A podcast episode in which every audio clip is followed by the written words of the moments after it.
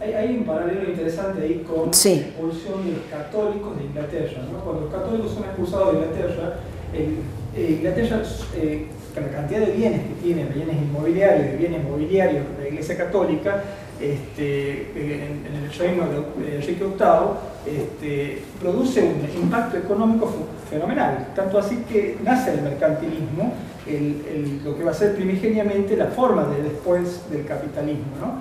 El capitalismo industrial del siglo XVIII. En, el mismo, en este mismo momento este, que se están apropiando de tierras de jesuitas, que son muchísimas, digo, en, cantidad de kilómetros, imaginen lo que es Ojo de Agua, lo que es... El, departamento Pellegrini, por ejemplo, parte del departamento Copo, pero no tenía la propiedad, ¿no? Digamos, tenían el uso y el usufructo, pero no la propiedad en Santiago del Estero. Ellos compraban ese uso y usufructo y después se hacían del bien. Sí, acá no alcanzaron. Eh, el, el, funcionario borbónico se hacía del bien. Ah, sí.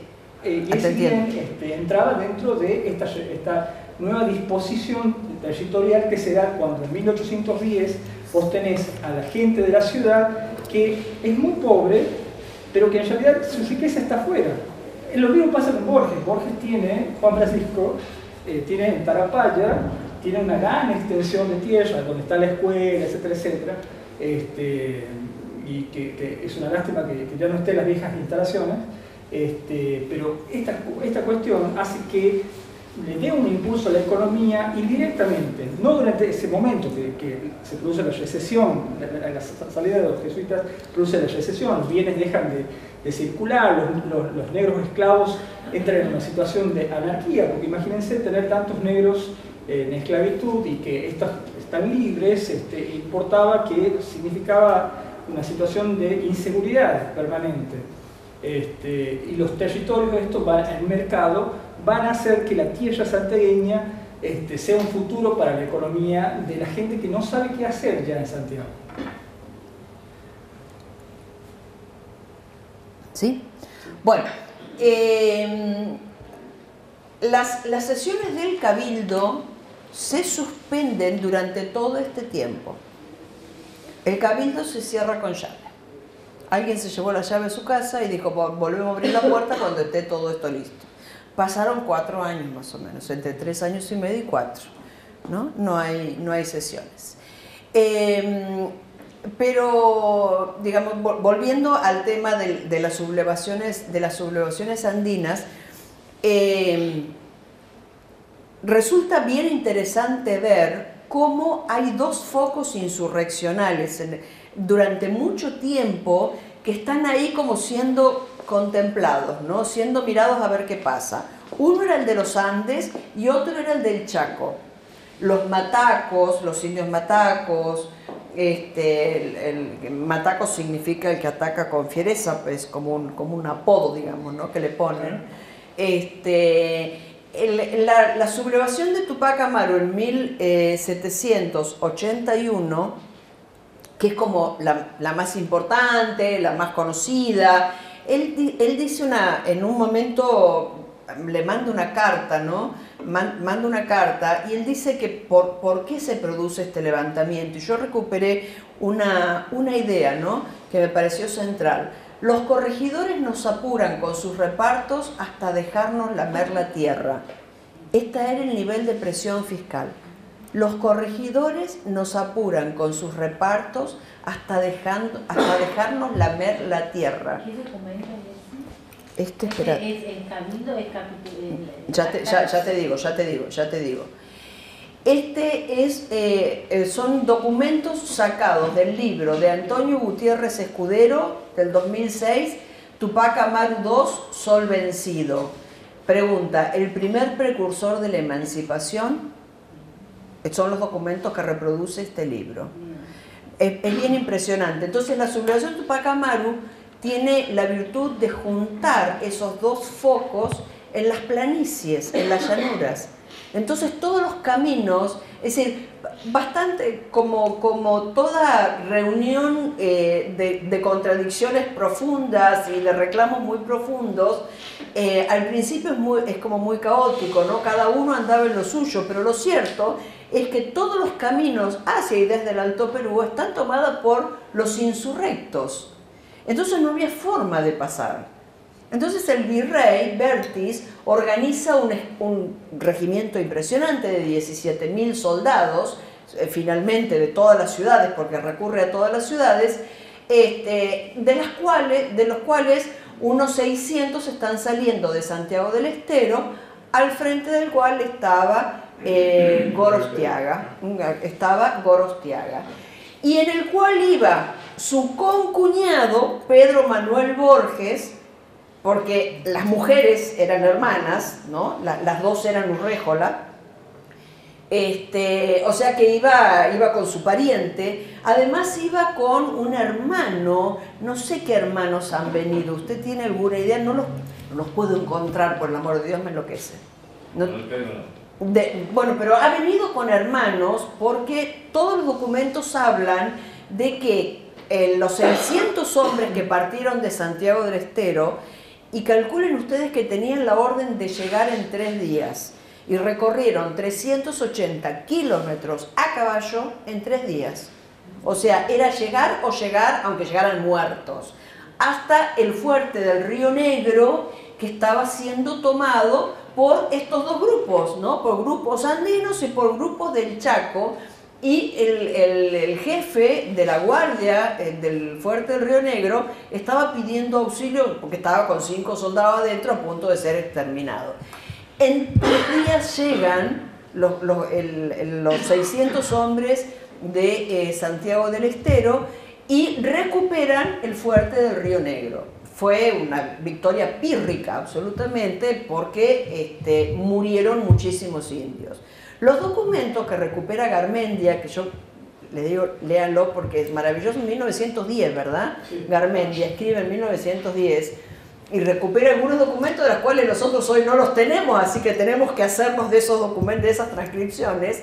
Entonces dice, eh, hablando, hablando de Borges, ¿no? Y ahí tenemos una discusión con Marcel. Ah, traje un, traje un texto, Marcel, que quiero que después vos que tenés buena voz, así, todo, ¿sí? Me lo leas. Eh, toma el, texto de cuando a, Juan Francisco lo lo, lo pone.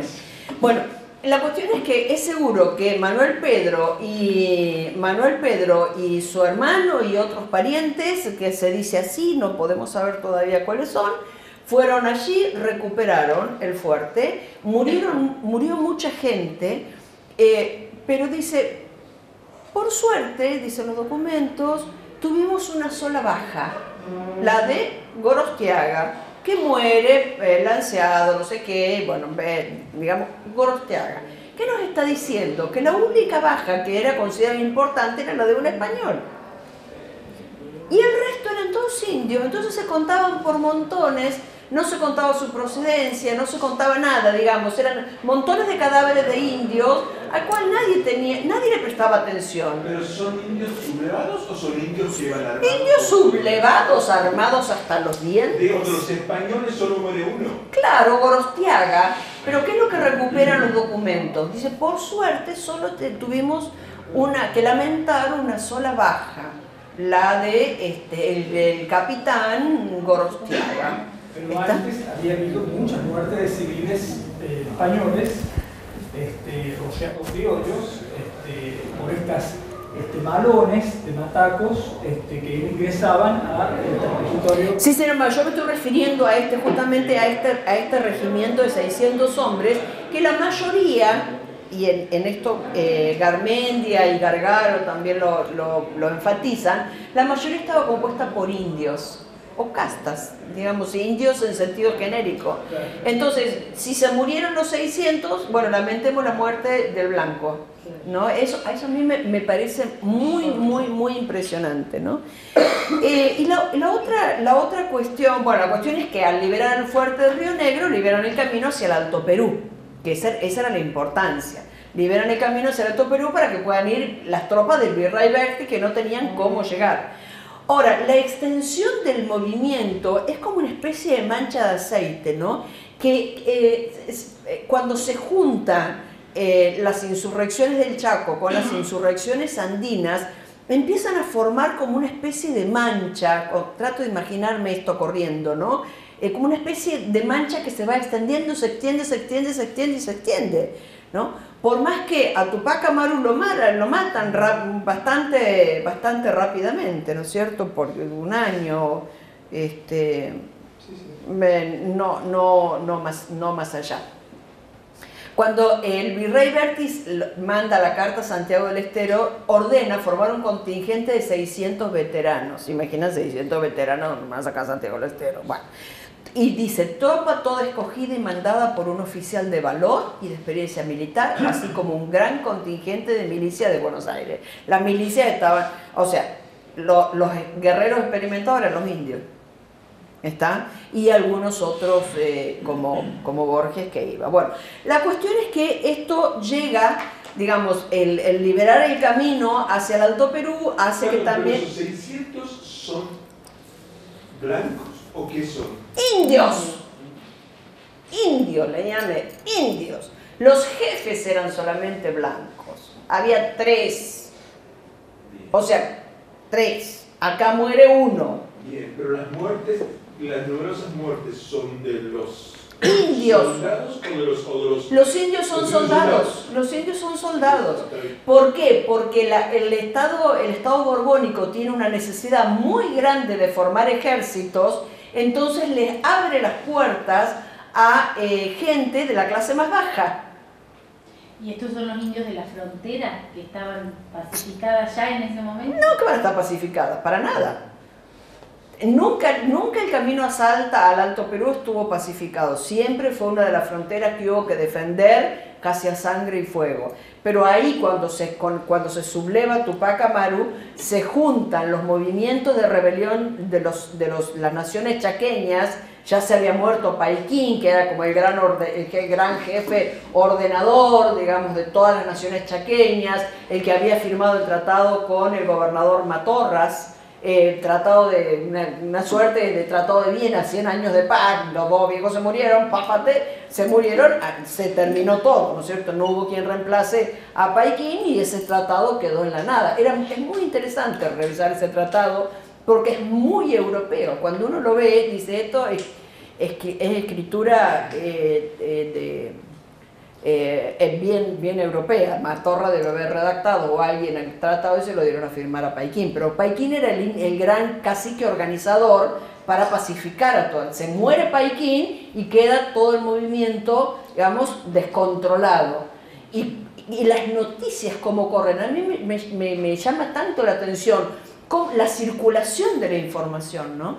porque todos los del Chaco están sabiendo perfectamente todo lo que pasa en Alto Perú y toda la, gente del Alto Perú, en este, territorio, digamos, está sabiendo lo que pasa en el Chaco. Eso permite la unificación de los dos movimientos. ¿Cómo hacen para convencer a los indios para que vayan allá a pelear con otros indios? Porque, eh, sí, es todo, eso es todo un tema. Los convierten en milicianos, le dan la categoría eh, de, no sería de soldados, sino de milicianos y les dan muchas, muchas, este, muchos privilegios. Allí se inicia la carrera de los milicianos que luego van a ser criollos, ¿no? ¿Por qué? Porque les dan muchos privilegios, les dan un sueldo, les dan vestimenta, mantienen a la familia y si mueren, después el Estado, teóricamente, nunca podremos comprobar qué pasó con los indios que se murieron, por lo menos hasta ahora, les eh, quedaban encargados de mantener a esas familias. Sí sé qué pasa con Gorostiaga, cuya viuda recibe del rey 600 pesos anuales, que era mucha plata, para mantenerse ella y sus dos hijos. Y que es la única que no necesita volverse a casar para, digamos, tener un hombre que la sostenga. Ella quedó viuda, viuda, quedó viuda, pero al tener la plata del rey eso le permite... Bueno. Em, una, una, cuestión más y ya terminamos y hacemos el, hacemos el cierre con ustedes. Em, yo me hacía una pregunta aquí, ¿no? ¿Cómo es posible? Los historiadores hablan de este, que hubo levantamientos en La Rioja, que hubo levantamientos indígenas en Tucumán. El motín de Tucumán. El motín de Tucumán, algo que pasó en Catamarca. Yo, yo yo, yo no encuentro nada que haya pasado aquí, es que aquí no ha pasado nada. No puede ser, no puede ser que no haya pasado nada. Y entonces encuentro dos documentitos que también las traen las actas, así como muy, hay que leerlas con mucho cuidado, que son dos pasquines que se pegan en, digamos, en una pulpería y en eh, frente al cabildo, ¿no es cierto? Eh, uno es del 81 y otro, el otro es del 85. Yo tomé el del 81 para este caso, ¿no? Y ese pasquín está diciendo que enloquece a las autoridades de Santiago, lo que está diciendo, primero que está escrito por gente que sabe leer y escribir, porque si no, no pueden escribir. Dirigido a gente que sabe leer y escribir. O sea, no a cualquiera, digamos, que ese pasquín estaba orientado a movilizar un sector de la sociedad que estaba en rebeldía contra esta presión horrible fiscal de los Borbones, ¿no? Y ese pasquín decía que iban a dar muerte al, eh, al tesorero, iban a matar al tesorero, fíjense, no es casualidad, el recaudador, y que además iban a matar al alcalde de primer voto.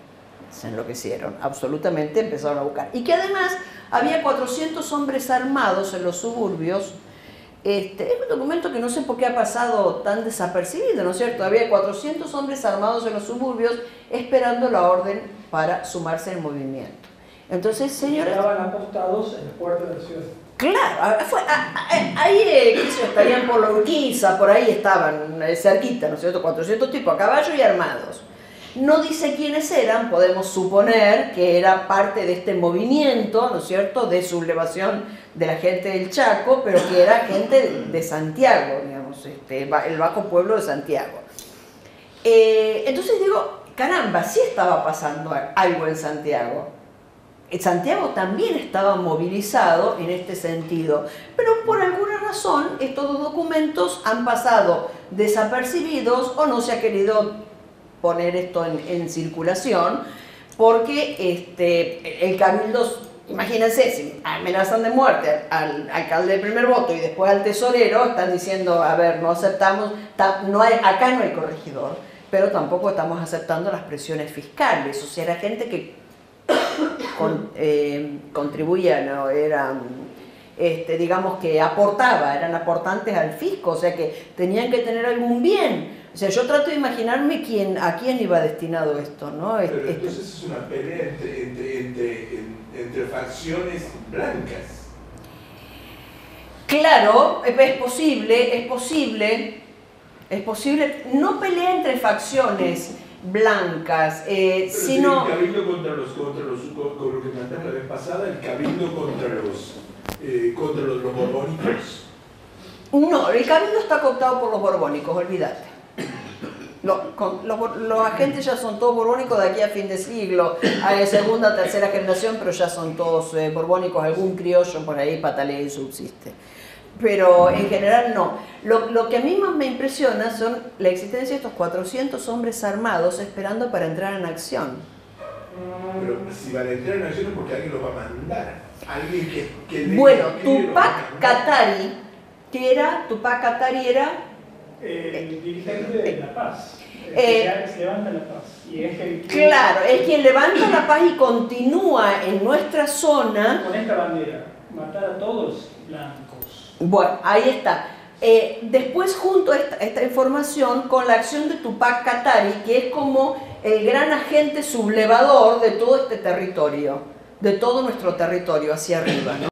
Santiago, Salta, Tucumán, eh, Jujuy, la gente del Chaco, las naciones chaqueñas, etcétera, etcétera. Digamos que hay, hay un agente movilizador detrás de todo esto. Este, yo, ustedes me dicen, ¿qué pasó con esos 400 hombres armados? ¿Dónde estaban, existían, eran reales? Yo creo que sí que estaban y que estaban esperando para entrar en acción.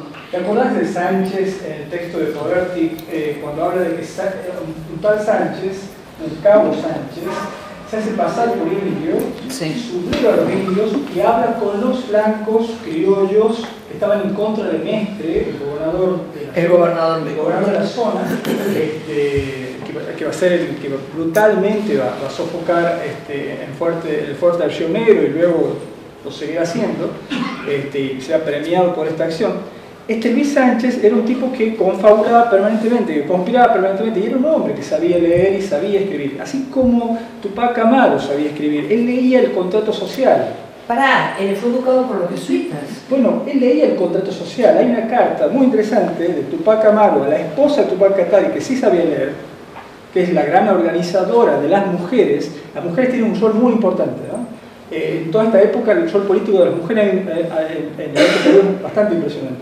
Las mujeres, este, la mujer de Tupac Katari, este, lee la carta que le dirige Tupac Amaru antes de que lo maten. Primero matan a Tupac Amaru, Katari dura un año más, hasta el 82.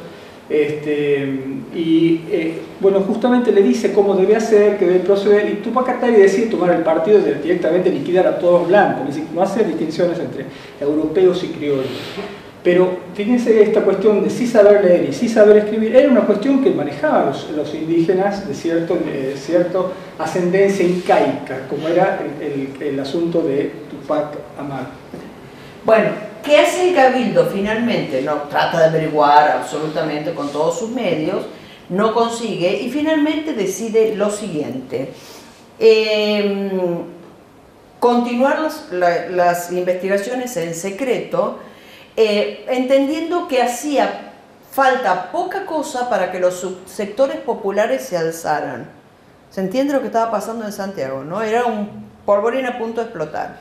Y que, cito, no querían abrir los ojos al común, al común de la gente, que estaban ignorantes y estos, según experiencia, no necesitan oír más que de alborotos para alborotarse y exponernos a una sublevación inopinada. ¿Mm? Esta es la mirada que tiene el cabildo. Es decir, primero los trata, a la gente de ignorante, digamos, no alborotemos al populacho porque estos escuchan la palabra alboroto y se, alborotan. Bueno, la cuestión es que esto me parece importante rescatarlo. Santiago del Estero tuvo, digamos, ahí por lo menos una movida muy fuerte en relación a lo que estaba pasando en el Alto Perú inmovilizado por Qatar, Tupac Katari, la mujer de Tupac Katari, que después los matan, ¿verdad? a los dos. A los dos los matan. Pero este Estado que sospechaba el, el, eh, el monseñor este, Abad e, e Iliana, este, de formar un ejército indígena, no está lejos de esto, ¿se dan cuenta? Digamos, había informaciones circulando por allí. Con lo cual también podemos poner a Santiago del Estero dentro de los espacios que estaban altamente movilizados por la cuestión del levantamiento de Tupac Amaru. ¿no? Otra cosa que la historia fría tradicional no, se ha encargado de mirar por lo menos con más cuidado.